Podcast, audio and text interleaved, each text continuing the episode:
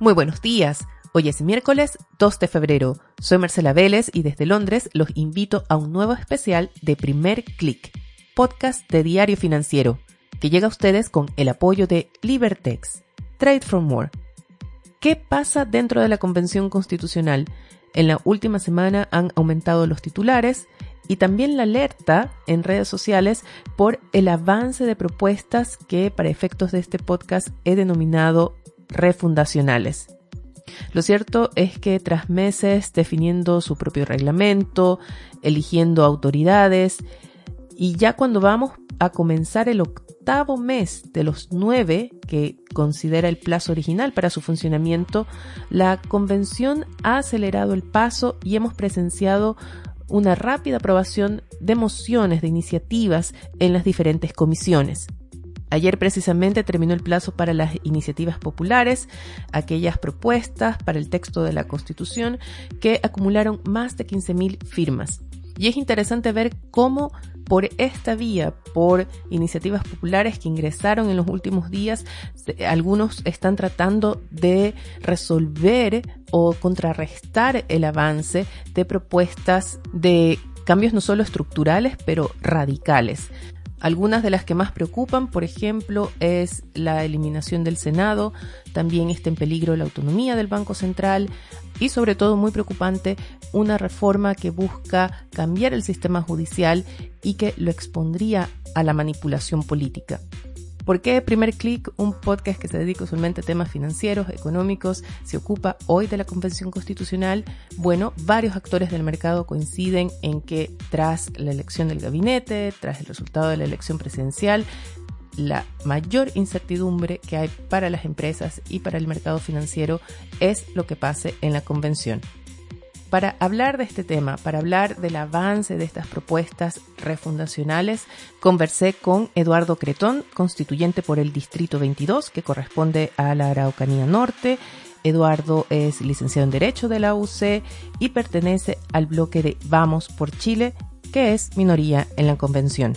Conversamos el lunes y por eso me van a escuchar aún más resfriada que ahora y ya entonces Eduardo adelantaba del avance de la propuesta de nacionalización de las empresas mineras como parte de estos cambios refundacionales.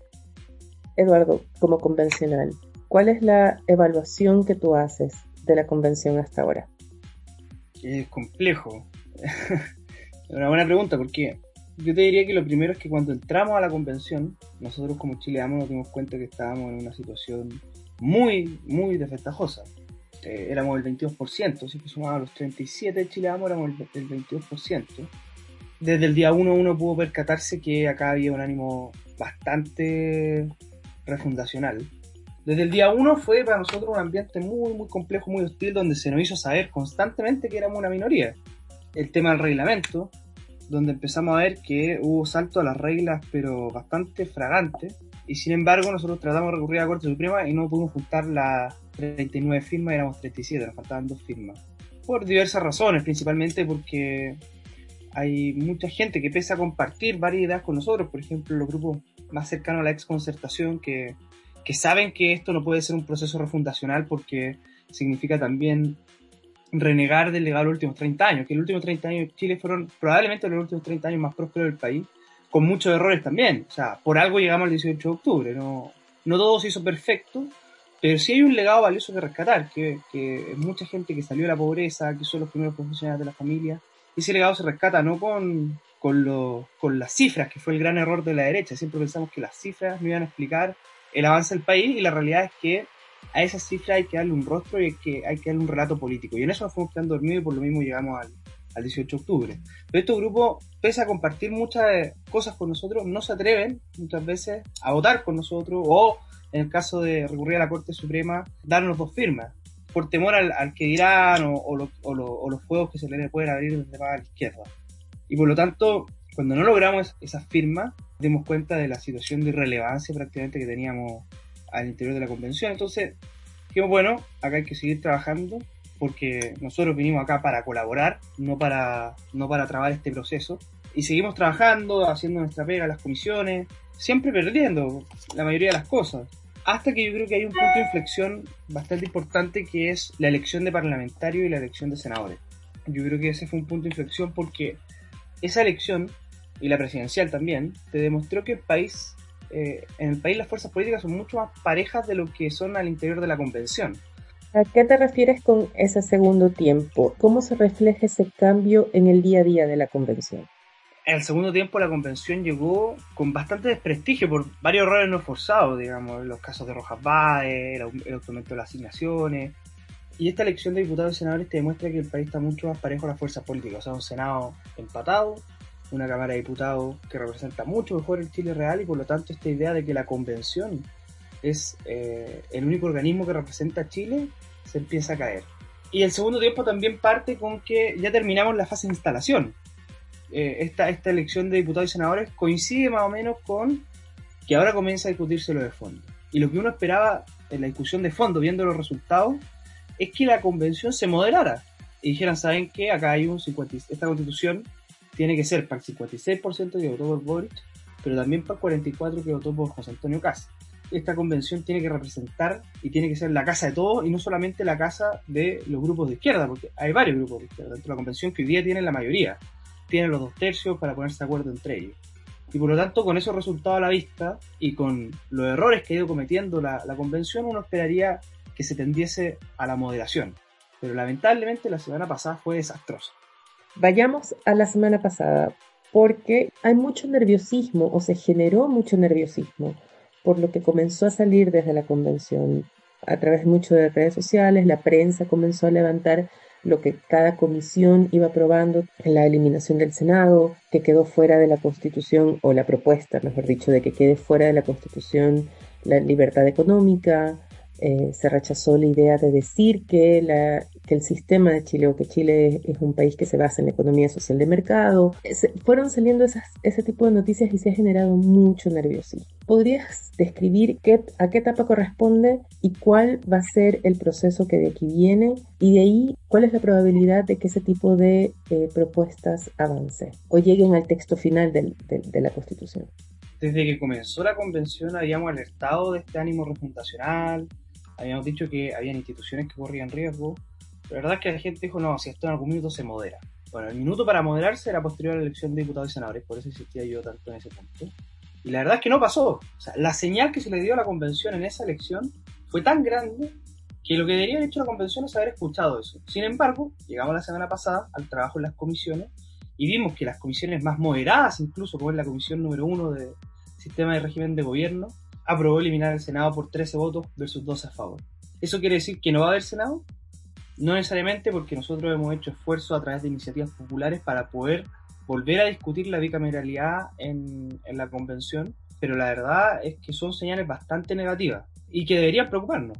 Deberían preocuparnos porque si es que la comisión moderada, donde están los técnicos, que de hecho lo que se decía en los pasillos trampambalina, demos una señal potente en esta comisión para que lo que está pasando en otras comisiones, las otras locuras, tiendan a moderarse. Y eso lamentablemente eh, no pasó. Y por lo tanto son señales para comenzar a preocuparse y bastante, porque lo que viene ahora es el proceso de indicaciones. Pero probablemente si ya se aprobó 1312 va a ser muy difícil restaurar a través de indicaciones el bicameralismo.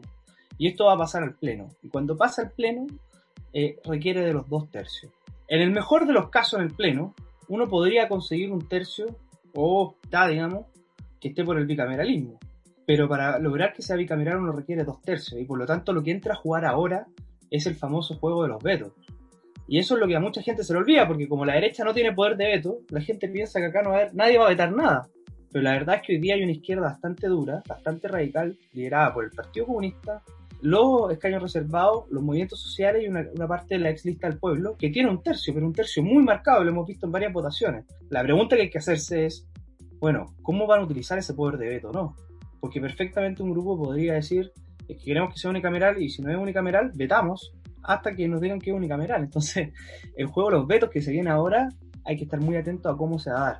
Yo creo que hoy día son más las posibilidades de quedarnos sin Senado que tener Senado. Y eso es algo que todavía no le estamos tomando el peso a, a lo que significa realmente ese tipo de cosas. Una de las teorías es que, no hay que escandalizarse tanto por lo que se está aprobando en las comisiones, porque todo esto va a ir al Pleno y ahí comienza la verdadera negociación y votación. Pero tú me estás diciendo que sí hay que preocuparse porque... absolutamente. Yo, yo, siento que este tipo de, de calmantes que nos han ido dando constantemente en la convención es única y exclusivamente para cuidar la imagen de la convención. Pero nada nos asegura que en pleno esto se vaya a moderar. Y, y si hay algo que hemos aprendido, eh, en primer lugar, yo te diría que es que las locuras más locuras van a salir de las comisiones. Estamos de acuerdo con eso. El Pleno debería tender a moderarse. Pero, pero tampoco nada nos asegura que el Pleno efectivamente se vaya a moderar, porque no sabemos cómo va a funcionar este juego de veto y, de veto y contraveto. Entonces, hoy día tratar de calmarse y decir, no, esto en el Pleno no pasa, o tranquilos, vamos a tener Senado de todas formas, no es tan así. Yo creo que acá la única opción que nosotros tenemos es que efectivamente la convención empiece a sentir el peso de la opinión pública. Yo le aseguro que hoy día la mayoría de los chilenos cree que el Senado es una institución importante. Podemos tener mil reparos y enojos con los senadores y cómo se ha hecho la política, un montón de cosas. Pero los chilenos saben que el Senado es una institución que ha dado estabilidad a nuestro país en nuestra historia democrática. Y por lo tanto es una institución que tiene que estar. Y eliminar el Senado no trae ningún beneficio. Si el único argumento plausible de esto es que podría ser más rápida la tramitación de la ley. Pero ¿cómo? ¿Qué, qué, qué unicameralismo se está planteando? ¿Se está planteando un unicameralismo? O sea, el argumento contra el Senado es que el Senado paró varios proyectos de ley que impulsó la oposición, la, hoy oposición, mañana oficialismo en, la Cámara de Diputados. Eso es todo. Ese es el argumento contra el Senado. Pero, pero ese argumento, la verdad es que, es que es pésimo argumento, porque lo que, si es que el Senado logra frenar algo es porque hay un sistema de peso y contrapeso. Y cuando la Cámara no tiene la razón, el Senado, que es la, Cámara con más experiencia, dice no, esto no, no, no, no, corresponde. Entonces se revisan unos con otros. Cuando tenemos un sistema unicameral, como la Convención Constitucional, esa revisión no pasa. Por lo tanto, si es que, si que la convención fuera bicameral y dijéramos, oye, está saliendo hasta las comisiones, yo diría, perfecto, esto se puede moderar en la segunda instancia. Pero acá no hay segunda instancia. Entonces, por eso nada nos asegura que el Pleno se vaya efectivamente a moderar. Y por otra parte, es muy fundamental el Senado porque el Senado es el que le da fuerza a las regiones. Todas las regiones tienen los mismos número de senadores y por lo tanto tiene una representación territorial muy potente. Y miren la, la locura que estamos haciendo, porque queremos avanzar mucho en descentralización, pero terminamos eliminando la Cámara que mayor fuerza le da a las regiones en el proceso legislativo. Entonces es un contrasentido que, que, es muy difícil de entender. Eh, esta semana la comisión que va a tener muchas votaciones en general es la Comisión de Derechos Fundamentales, donde yo pondría el ojo lo que pase esta semana va a ser probablemente ahí, sobre todo con las libertades clásicas, eh, probablemente se van a volver a discutir temas de libertad de emprendimiento, derecho a la propiedad, eh, y yo pondría el ojo en lo que pasa esta semana en la Comisión de Derechos Fundamentales. Posterior a eso, tenemos eh, la presentación de indicaciones. En el caso de mi comisión, trabajamos hasta el día viernes las indicaciones y la próxima semana comenzamos el proceso de votar indicaciones. Una vez que termine esas indicaciones, se arma un informe y ese informe pasa al pleno y empezamos ya la votación eh, en el pleno donde las normas deberían lograr los dos tercios para poder ser aprobadas y ser parte del nuevo proyecto de constitución. Y en el caso de tu comisión, ¿Estás conforme con lo que se ha aprobado hasta ahora? ¿Podrías comentar un poco cuáles son las principales cosas que han aprobado o en qué habrá aplicaciones?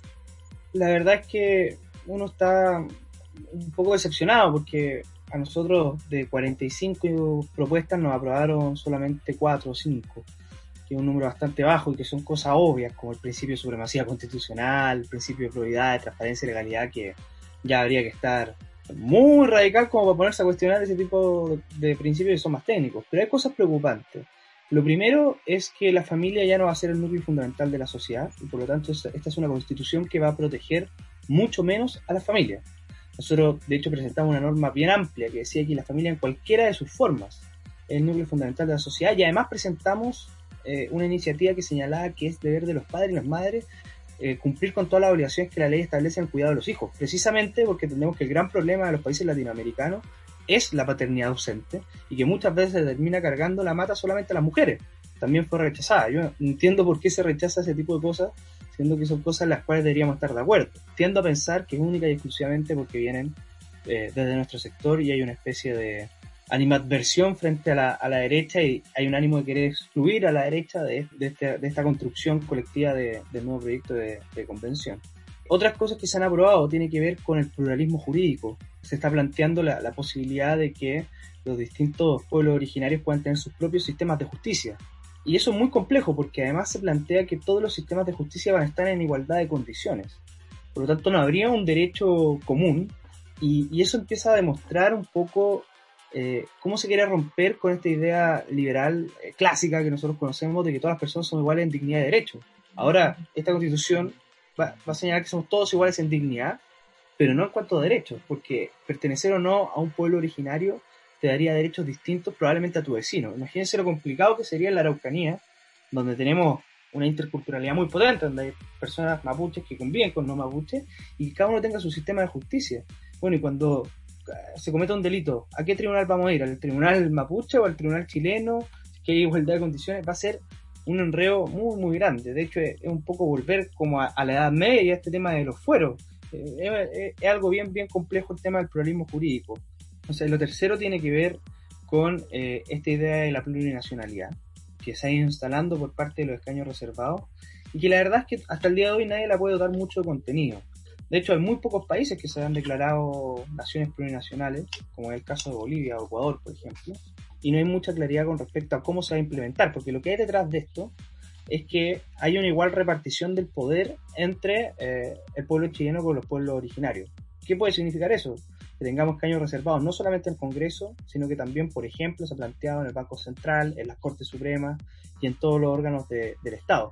Y eso nuevamente viene a romper con la idea liberal clásica de que no importa a qué etnia, a qué pueblo, a qué nación pertenece, sino que lo que importa es la capacidad personal que tenga la gente para poder ocupar un cargo y no que ocupemos un cargo en base, en base a cuotas. Yo diría que de la Comisión de Principios, con lo que me quedo es que esta es una constitución que está basada muy fuertemente o va a estar basada muy fuertemente en las políticas identitarias. Y eso es un problema muy grave, porque cuando nosotros trabajamos en la política identitaria, empezamos a segmentar distintos grupos de la sociedad y nos preocupamos más de las identidades particulares de cada grupo que de aquellas cosas que deberían unir a todos esos grupos bajo un mismo paraguas, bajo una misma nación, bajo, una, bajo un mismo concepto de soberanía. Es, es interesante porque es algo que no está pasando solamente en Chile, en Latinoamérica, está pasando de una u otra forma también en países desarrollados. Cada minoría busca su espacio y es en lugar de crear esta idea de sociedad en conjunto, es no, cada minoría tiene su nicho, cada minoría tiene sus parámetros. Así que en ese sentido creo que ahí, hay un fenómeno que hay que hacerse cargo, que hay que reconocerlo. Esta es una discusión constitucional que se da en un contexto político global bastante distinto a lo que habría sido, no sé, hace 10 años. Pero tú mencionabas el tema de los vetos y no solamente por el tema político, porque también está en juego, y tú vienes del sector, por ejemplo, el tema de las concesiones mineras, forestales. Fue algo que también causó mucho nerviosismo. Te quiero llevar al, mismo tema de los vetos en, en este tema. ¿Ves como posible que se termine aprobando esa indicación? Esta semana, si yo pondría ojo, aparte de derechos fundamentales, pondría ojo a la Comisión de Medio Ambiente, porque viene una norma que precisamente nacionaliza todos los recursos naturales. Eh, y los nacionaliza no en el sentido de que sean del Estado, porque ya son del Estado, sino que los nacionaliza en el sentido de que el único capaz de poder explotar todos los recursos naturales es el Estado. Es una idea muy, muy antigua, o sea, y, es, raro escucharlo, es muy raro escucharlo ahora. Entonces, acá efectivamente hay muchos grupos que están eh, no solamente por, porque vienen de la corriente ecologista, que yo creo que, es un debate que tenemos que dar, eh, el, tema del ecologismo, absolutamente, o sea, el cambio climático se viene, se viene fuerte y hay que hacernos cargo de eso, pero también hay muchos grupos de izquierda radical que, están en la convención precisamente para cambiar el, modelo eh, capitalista y la forma que tiene que cambiarlo es traspasándole eso al Estado. Idea muy añeja que no es fruto en ninguno de los países del mundo que se ha implementado y yo pondría ojo con lo que está pasando ahí, porque efectivamente nuevamente vamos a tener que ver el tema de los vetos y los contravetos. Pero no solamente viene en la Comisión de Medio Ambiente, que yo diría que es la comisión más radical de todas, sino que también se ha dado, por ejemplo, a raíz del proceso de consulta indígena. Yo soy parte de la Comisión de Consulta Indígena y viene ahí también ciertas medidas para implementar todos estos derechos que tienen como paraguas la plurinacionalidad.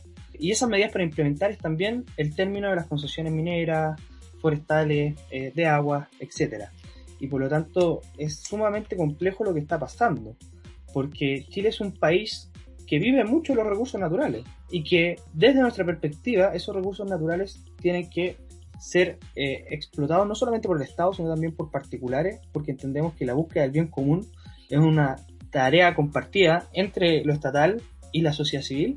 Y también tenemos que ver la forma en cómo conciliamos esa explotación de recursos naturales con la sostenibilidad y con la sustentabilidad que tiene pero el Estado por sí solo no se la puede. Y no entender eso es retroceder 35, 40 años. Yo creo que hay pocas posibilidades de que, de que eso termine ocurriendo. Pero insisto, hay que ver cómo se van a comportar los vetos. Hoy día esto es una nebulosa. Hasta que no, no sepamos bien cómo se va a comportar el juego los vetos, yo no daría nada por sentado con respecto a la nueva constitución porque hay que estar muy atento en febrero. Yo sé que está todo el mundo de vacaciones y probablemente... Qué fatal mes para que ocurran precisamente los plenos, ¿no? Cuando todo el mundo está de vacaciones. Y, todo el mundo como anestesiado, los senadores, yo hablaba con muchos senadores y decía, oye, lo que están haciendo es terrible. Y bueno, el Congreso no funciona en febrero, entonces la gente está de vacaciones eh, y no, no le están tomando el peso a lo, a lo que está ocurriendo. Y yo estaría muy atento a cómo, cómo, cómo se vayan a dar esos plenos a, mitad de febrero y cómo se van a comportar los vetos, porque es donde va a estar, donde se va a jugar el partido realmente. Para quienes no están al tanto del funcionamiento de la convención, ¿cómo funciona el sistema de vetos? ¿En qué consiste? Consiste en lo siguiente, nosotros para poder aprobar una norma constitucional que sea parte del nuevo proyecto, requiere dos tercios de los convencionales en ejercicio. Si es que no consigue esos dos tercios, pero consigue mayoría, es decir, 78 votos, vuelve a la comisión para que la comisión pueda mejorar la norma y la vuelva a enviar al pleno. Otro punto que muchos no vimos venir, que es que todas las normas que no consigan 78 votos mueren. Y por lo tanto, para echar abajo iniciativas, por ejemplo, como el bicameralismo, en realidad no se necesitan dos tercios se necesitan que el bicameralismo tenga menos de 77 votos. Y con eso la norma no volvería a la comisión, sino que solo vuelven a la comisión aquellas que consigan la mayoría simple. Eh, las que consigan dos tercios son parte de la constitución, pero las que consigan la mayoría simple vuelven a la, comisión. Y por lo tanto, si es que nosotros no conseguimos la mayoría simple para el bicameralismo, no va a volver siquiera a la, a la, comisión. Y eso es algo gravísimo, porque en el fondo, con 77, si es que no logramos los 77 votos, murió el bicameralismo y seguimos discutiendo las normas solo que tengan la mayoría.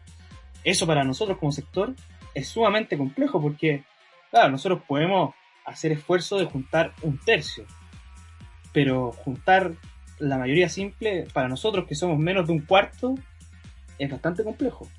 Y por lo tanto, muchas de nuestras normas que incluso se han aprobado en comisiones, que no son muchas, nosotros no han aprobado el 76% de las normas, siendo que el 50% de las normas que se están discutiendo provienen de Chile Amo. Y no han aprobado, el no han aprobado solo el 34%, no han rechazado el 76%. Perdón.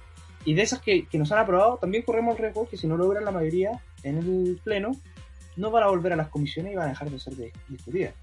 Por lo tanto, nosotros necesitamos, con urgencia, que aquellos sectores que quieren que esto resulte bien, aquellos sectores de izquierda más moderada, entiendan que necesitamos eh, colaboración en esto. Necesitamos que esto sea una constitución para todos y no que sea una constitución escrita solamente por los grupos de izquierda. Esa es una parte, el tema de las votaciones de dos tercios y mayoría, pero tú has mencionado mucho el juego de los vetos. ¿Cómo funciona el veto del tercio? El, juego consiste en que ninguna norma va a estar en la nueva constitución si es que un tercio la veta. Porque en el fondo si es que la vetan, vuelve a la comisión. Y así hasta que tengamos norma por dos tercios.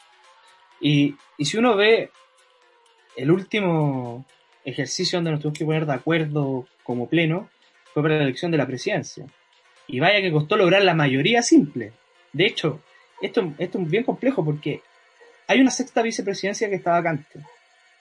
Y está vacante porque la izquierda, teniendo los votos para tener un sexto vicepresidente en la mesa, no se ha logrado poner de acuerdo entre ellos. Entre la misma ex lista del pueblo no se han puesto de acuerdo. Entonces, si uno ve que no se han después de casi un mes no se han puesto de acuerdo para elegir un vicepresidente que, que requiere tan solo 24 patrocinios, va a ser súper complejo generar estos dos tercios. Eduardo, para cerrar, ¿crees que hay una excesiva confianza en el plebiscito de salida? ¿En qué sentido? Con la idea de, no importa que se aprueben locuras ahora en la comisión, que eventualmente lleguen al pleno, todavía está el plebiscito de salida en que la ciudadanía va a votar a favor o en contra de esta nueva constitución. A ver, yo creo que el, plebiscito de salida tiene una trampa, que es que por muy mala que sea esta, esta constitución, si es que efectivamente se termina aprobando esto y no hay, no hay moderación por parte del Pleno, compite con una constitución que está muerta, que es la constitución de, del 2005 o la constitución del 80, como uno lo quiera llamar, que es una constitución que perdió con el 80% de los votos en contra, digamos. O sea, un 80% dice, queremos una nueva constitución que no es esta. El problema es que tampoco ese 80% dijo queremos o queremos una constitución tan radical como la que puede salir de acá. Por lo tanto, el plebiscito de salida tiene esa, gran pregunta de fondo que es compleja y que yo creo que debiésemos buscar la fórmula para poder hacer un plebiscito de salida distinto, eh, que no sea apruebo o rechazo esta, este proyecto de constitución, sino quizás que puedan competir dos proyectos de constitución distintos y que la gente pueda elegir y podamos cerrar el ciclo constitucional. Yo hice campaña por el rechazo, me gusta la constitución del 80 y creo que tiene cosas, varias cosas positivas, muchas que mejorar y de hecho todas nuestras propuestas han ido en ese sentido, pero es una constitución que no es políticamente viable en Chile. Y lo que necesitamos, al menos de este proceso, es cerrar el ciclo constitucional en nuestro país para poder seguir avanzando. Y por lo tanto, a mí, eh, y esto un poco soñando, digamos, ¿qué es lo que me gustaría? Es que compitiesen proyectos de constitución distintas y que la ciudadanía pudiese elegir entre el mejor proyecto y no tener que necesariamente, si es que gana el rechazo, volver a la constitución del 80 porque va a haber, va a haber significado retroceder. Y yo creo que hoy día Chile tiene que avanzar y tiene que lograr cerrar este ciclo constitucional.